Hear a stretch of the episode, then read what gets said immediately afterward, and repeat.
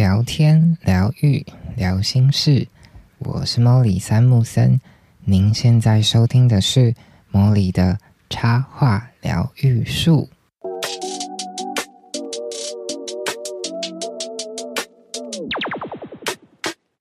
Hello，各位树洞的伙伴，又来到了莫里的插画疗愈术啦！继上次的巴黎新片之后，大家是不是对于巴黎的一些游记感到好奇呢？所以今天也要跟大家分享一个对我而言真的是觉得闪闪发亮而充满魔幻的一天，是哪一天呢？我们就继续听下去吧。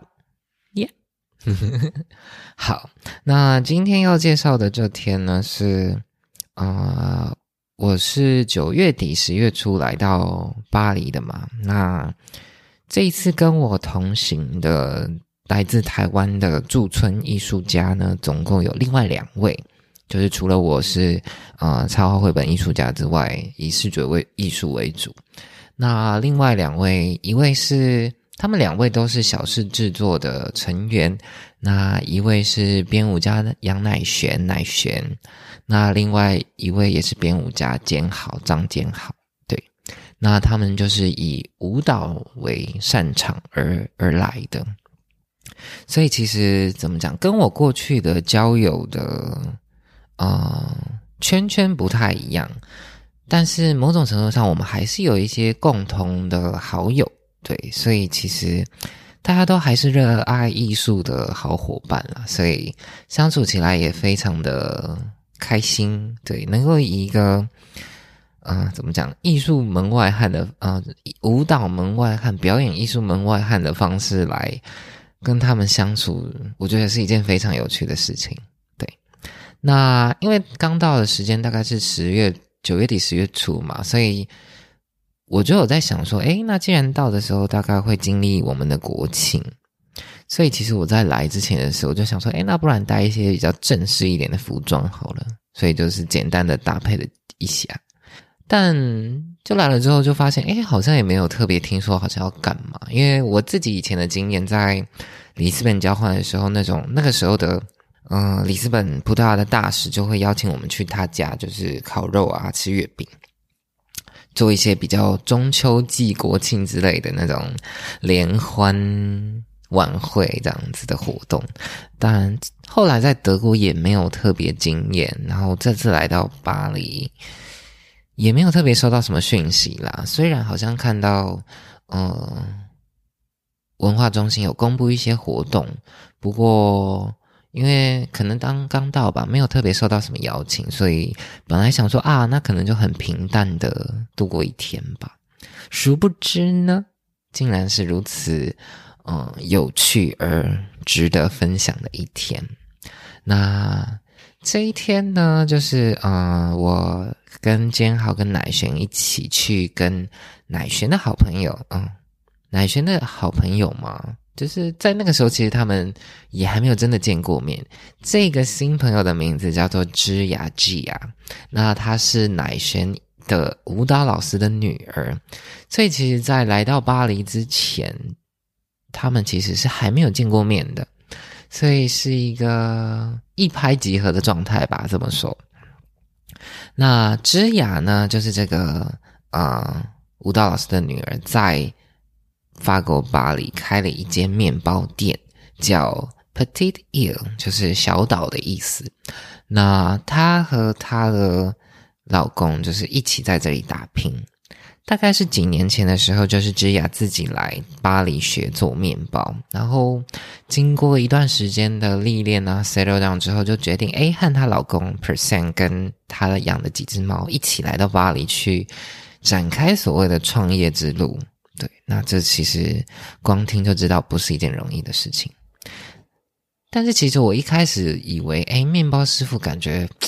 就是你就是要就是在一种哎香气四溢啊、美美的状态下工作，就跟我以前对于花店的老板的那种想象是一样的，就是那种啊表面上看起来超美，但实际上累到一个炸裂的一些工工作类型。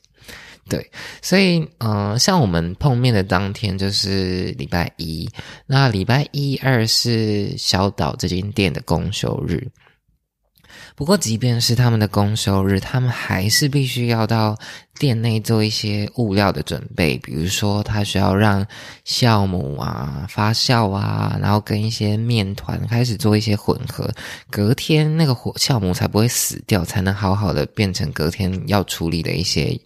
东西。那每一天这些新鲜出炉的这些可颂啊、发棍啊，全部都是由他。一点一滴创造出来的，而我们当天真的非常的幸运，可以看到他就是如何一个人在那个 base 呢在那个地下室的那个制作空间里面，用很多很看起来重到无比的器材，在那边扛来扛去，扛面粉啊，扛酵母啊，然后弄这个机器，弄那个机器去，呃，就是怎么讲，准备接下来几天需要用到的一些东西。那他其实也很很开玩笑，他就说：“哎，他其实来之前就是本来他的那个蝴蝶袖都松松的，但是因为这些年的啊认真的做的这些工作之后，他都变成一些结实的肌肉。对，真的是看到你真的会觉得天哪！还好我是一个插画家，就是那种辛苦的程度，当然也很有成就感了。但他就是某种程度上一个很吃劳力跟。”体力的一个工作，那其实她的老公 Percent 就是我们在嗯，就是聊天的过程中，他其实也有跟我分享到，就是当初在开店的时候遇到的很多困难，比如说他那个时候有提到，就是他们在嗯，因为在制作面包上有很多必要的器材，然后这些器材其实都很巨大，所以它是需要事先规划的。然后像他们。在一开始在弄这个整个店面的时候，就是把它整个砍掉重练，但砍掉充电之余，他就必须要重新配电配水嘛这些东西，所以他们那个时候就跟那个机器的厂商，就是请他提供每一个机型他需要的配电的规格，所以他们已经做了这件事喽，然后就是要了一阵子，然后那个器材商就给了他们一个。呃，制式的配电规格，然后呢，percent 他们就依照这个配电规格去请建筑师依照这个规格去啊整理整个，那怎么讲？整个呃制面包工厂整个需要的每一个位置需要的电跟线路等等的问题，然后结果呢，到了啊要器材要进场的那一天呢，就发生了一些诶诶。那安内的一些，嗯，我自己听起来会觉得有点荒谬。我觉得在台湾发生这件事，那个厂商应该被批到一个不行吧？对，就是他就送来了机器呀。一开始遇到的问题是，那个厂商已经有先来场看，然后他说：“哦，这个机器有点重哦，所以你们的那个阶梯可能要把几个打掉才能下来。”结果真的来的时候，才发现那个机器重到。不可能，就是你不可能打掉几个就可以下来，你必须要把整个阶梯全部打烂，你才能把那个机器放下来。这种程度，所以他们还为了这件事情，需要再去找一些工班来符合这个需求。再加上这些电啊，这些机器下来之后，他们仔细一对，发现跟当初提供的那些规格完全不一样。他们就问这个：诶，厂商到底是怎样？为什么你给我们的跟当初提供的这个规格不一样？然后那个厂商他就哎，设备厂商他就一副哦，你难道连这个都不知道吗的那种态度来，就是面对他们。如果是我的话，我真的是不知道是要怎么吵架呢？但是就是会觉得很北宋吧。但我就觉得天哪，听这些，不管是在做面包的过程啊，或者是在准备开店的过程中，真的是有很多很多。好难的部分哦，对，就是觉得啊，这些发生的很多种种都让这间店的完成很不容易，对。但它开到现在应该也大概有半年的时间了吧，所以如果你有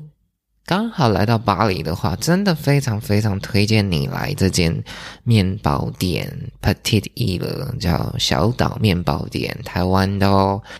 非常非常多好吃的面包，而且我真的觉得那个料真的很不一样。它有的时候会为了一些风味，从台湾特别进一些呃特殊的材料来放进面包里，所以这里尝到的味道会有一些些台湾味，但也有一些法式味。它是一个很 mix 很好吃的一个状态，而且怎么说呢？我就是因缘机会之下认识了一些法国的朋友，他们甚至会跟我推荐这间面包店，你可想而知是一件多棒的一种另类国民外交吧。对那后来呢，我们就参观了这个面包店以及芝雅做面包的一些过程，我们就一起散步去喝咖啡。那在过程中呢，我就和 Percent 就是呃她老公聊到一些诶经营这间店的一些细节。那我们就讨论到关于 Google 评分这件事情。就其实某种程度上，其实餐厅或者是这些嗯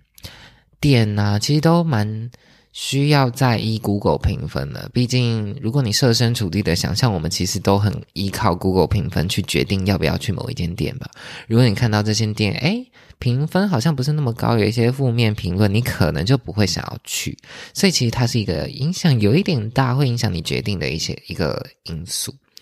然后他说呢，他其实有点担心，就是台湾人会来他们的店，因为他发现，哎，其实常常在 Google 评论上留下比较负评的、星数比较低的，其实都是台湾人，而且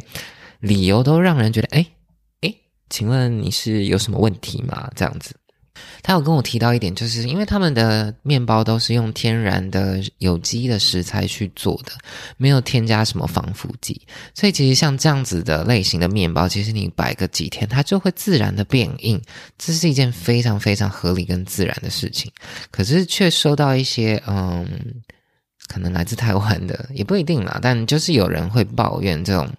面包，哎，怎么买买几天就变硬的这种负面的评论。然后他其实也有跟我说，就是他们的面包店慢慢的在法国算是有建立一些名声，有一些 KOL 啊，或者是呃面包界的一些呃专家开始介绍这间店，而且他们的面包店甚至跟呃芝雅心目中那些一线的面包店拿出来相提并论，所以其实某种程度上是。经营的很好的，很用心的在做这件事的一间店，但却收到这样子的评论而影响了评分，就会觉得啊，有点可惜。所以我想，可能每一个国家或每一个地方的人都多多少少有这种自己的困扰或毛病吧。然后，当我们遇到不同文化时的那种冲击下，可能这些毛病或困扰就越来越清晰。那其实我听完了关于评分这件事情，我也跟他分享我的经验，就是我觉得，嗯，一个城市或者是国家的大小会很直接的影响你能不能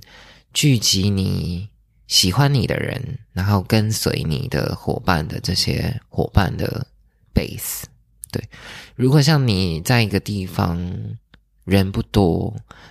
那要能找到愿意同行、愿意支持你做你。喜欢的事情，愿意用各种方式协助你，甚至懂得欣赏你的人，很难。对，更何况像大城市，你其实可以看到的更多，你接受的刺激的更多，你能够愿意懂得欣赏不同特质的可能也更多。对，所以其实那是我觉得，嗯，就是有点像是你选择一个 niche 市场，跟你选择一个比较 popular 的市场的感觉有一点像。当你当我好了，以我自己为例，我觉得我在法国截至目前出了三本书，有得到一些法国蛮知名的电视媒体呀、呃平面媒体报纸的一些赞誉跟推荐。像我拿这些报道，因为就是非常感谢鸿飞的整理，我拿这些报道给一些我在这里遇到的一些法国人看，跟他们介绍我的作品的时候，他们就会觉得哇。你很厉害呢，就是能够得到这些正面评价，而且是这些具有威信的一些媒体而言，对他们来说是一个很棒的一个 credit。对，所以他们看完之后，他们就觉得哇，你这个小子不简单。所以其实我觉得那种能够被欣赏而珍惜的感受，真的是很珍贵。可能你有的时候会觉得你在某一个地方，你总是不被看见。没有得到一些机会，没有人肯定你，除了不断的积极的精进自己之外，有的时候或许可以换一个角度看看，或许你到了另外一个地方，可能会遇到更懂得珍惜你的人，这也不一定。那再换另外一个角度讲，如果你遇到任何很棒很棒的创作者，不管创作者或者是任何任何在各行各业很兢兢业业、很认真生活的。人真的不要吝啬表达你的喜欢、称赞跟鼓励，因为他真真的会对于那些呃付出很多的人是一个很大的 feedback，他可能会因此而更加的努力去完成他想要完成的事情。好的。那结束了刚刚讲的面包店啊、咖啡店的行程呢？我们这群人又换到哪里了？我们这群人接下来又换到另外一个台湾人开的店。这个台湾人开的店是叫红龙，那是有一个台湾的女生叫做顾和她的老公白龙合开的一间刺青店。那顾呢？我第一次见到她，我觉得她真的就是一个傻白甜，就是一个很乐观开朗的女生。虽然她满身刺青，但她都会常常悠自己一摸。比如说，她都会说：“啊，我念了北艺，念了八年都还没毕业。”就是她很善于就是逗逗搞笑吧，就是让大家笑这样子。那他们的店给我的印象很不一样，因为我其实自己对于刺青店都会有一种黑黑暗暗的啊，然后嗯，灯光白灯啊，白灯，然后黑黑暗暗的这种，或者是就整体都会黑黑的，很 dark 的那种感觉。但这间店呢，给我感觉很不一样，它的颜色很温馨，然后有一些木质的家具，然后还有呈现他们的一些收藏，所以。我觉得很有趣，就是你除了嗯，跟你想过去想象的刺青店很不一样之外，它会有一种让你很想要待在里面的感觉。那其实除了刺青之外，其实我还注意到这一对异国婚姻的一些相处。呃，刚刚提到就是这一对呃夫妻呃，老婆是台湾人叫顾，那老公是白龙。白龙呢，白龙是一个。高超过两百公分的法国人，那顾呢？顾呢？其实也蛮高，她算是也是一个高个子的女生。然后他们在聊天的过程中，多半都是使用英文，然后有的时候会交杂一些中文啊、法文啊，但是你都可以感觉到，哦，那种对话都是充满诶有点调侃，但就有点甜蜜的那种胡闹，而且他们彼此对望的那个眼神，真的是。唉，满满的爱意，坐在旁边真的是啊，羡慕嫉妒恨的立刻油然而生。尤其我觉得，就是像顾这种前面讲有一点锵锵的女生啊，又很乐观，整个就是很可爱的爆炸。那那一天呢，我们到了刺青点，白龙就先离开，因为他要去上中文课。所以其实结束之后，他有回来找我们，然后我们有问他：“哎，你今天又学了什么啊？”其实我觉得那是一件很难的事情，诶，就是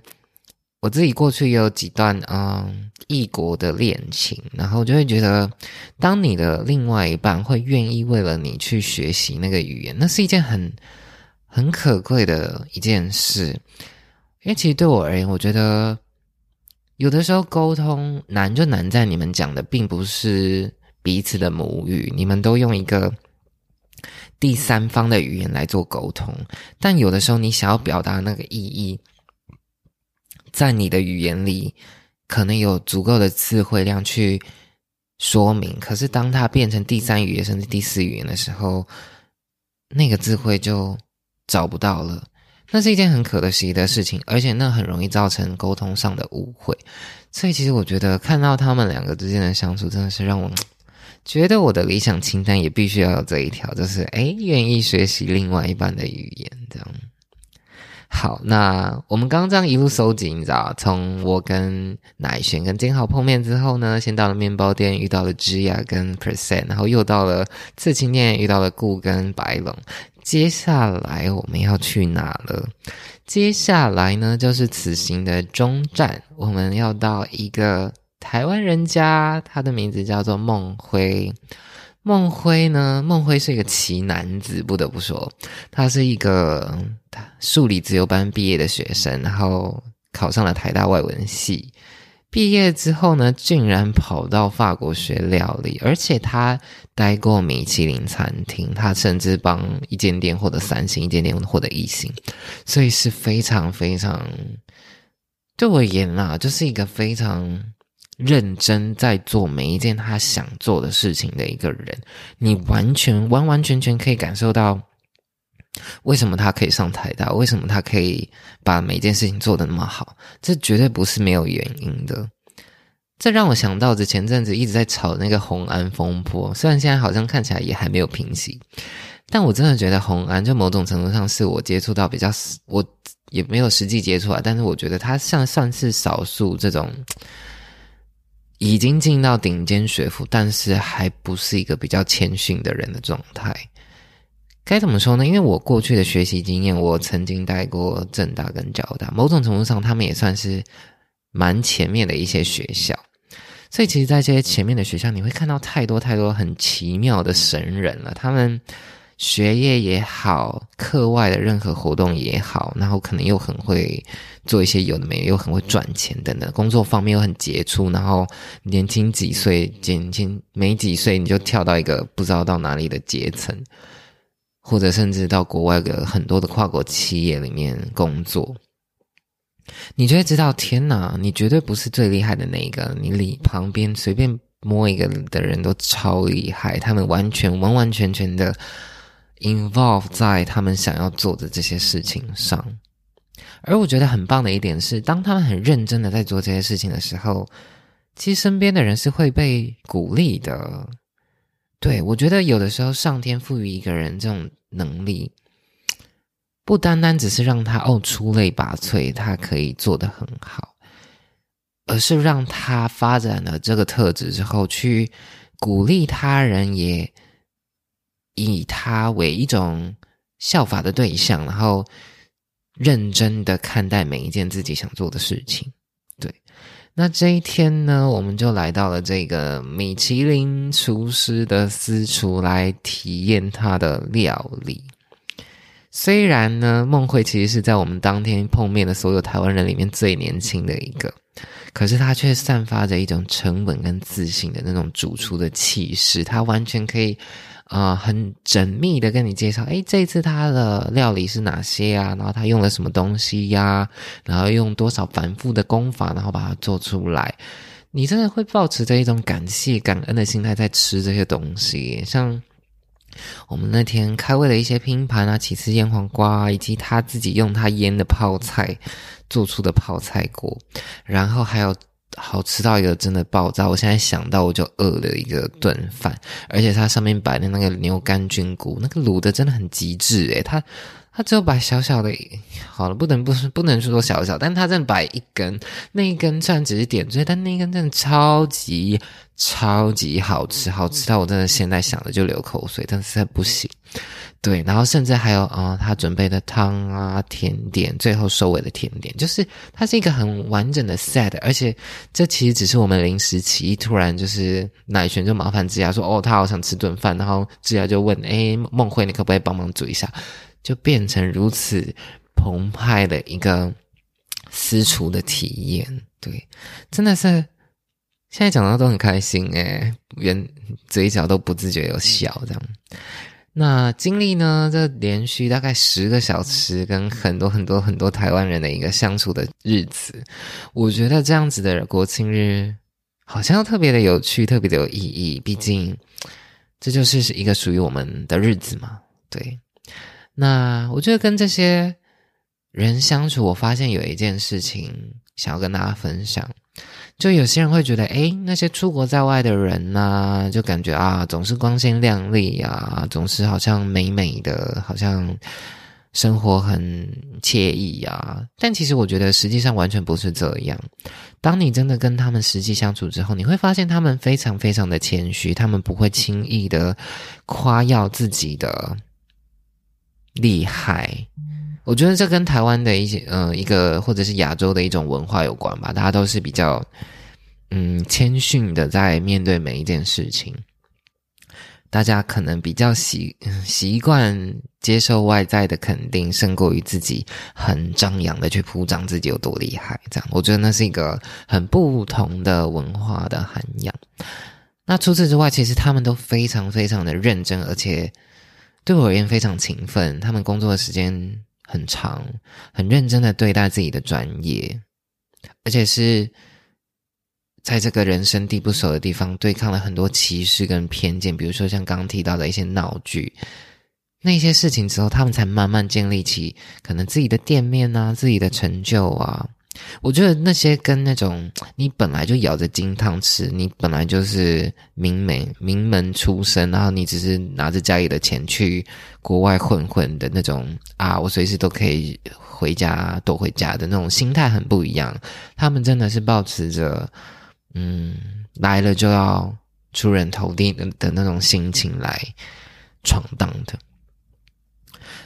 所以我觉得。给我一个很深刻的体验是，或许真正成就一个人的，并不完全都是他的天赋，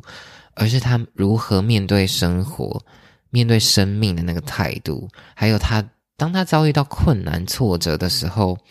他如何克服这些困难，然后继续向前，以及不断透过练习跟累积下得到的宝贵的成果。我光现在讲这句话，我都觉得天哪，太……令人敬佩的，这些人真的非常非常开心，在这样子的特别的日子，可以跟这些人相遇，然后给我创造这样子的经验。那那一天呢，结束一连串的行程，我们在回程的路上，乃璇、我跟坚豪就觉得，哎，今天发生的事情，怎么好像？是等我们准备要离开的那种日子才会发生的事情，就是有一种哎，当所有你的知心的好朋友齐聚一堂，准备欢送你离开的那样子的日子才会发生的事情。我只能说，法国人有他的可爱，而台湾人也有他的可爱。我觉得，在这样子不断的学习的，在不同的文化冲击下的沉淀。或许就是我来这一次法国驻村的一个很重要的原因吧。好，那今天跟大家分享的这些闪闪发亮的人跟这样子的魔幻的日子呢，就到这里告一段落啦。那如果你喜欢这一次的节目，如果你希望听到我分享更多更多关于我巴黎的一些记趣。真的欢迎你到 Apple Podcast 为我留下五星评分，然后，嗯，我也会继续的努力，持续的努力更新，fix my schedule 这样子，然后为大家分享更多更多我觉得很宝贵的收获。好的，那今天的 Molly 的插画疗愈书就到这里告一段落啦，期待与你下一次云端相见，拜拜。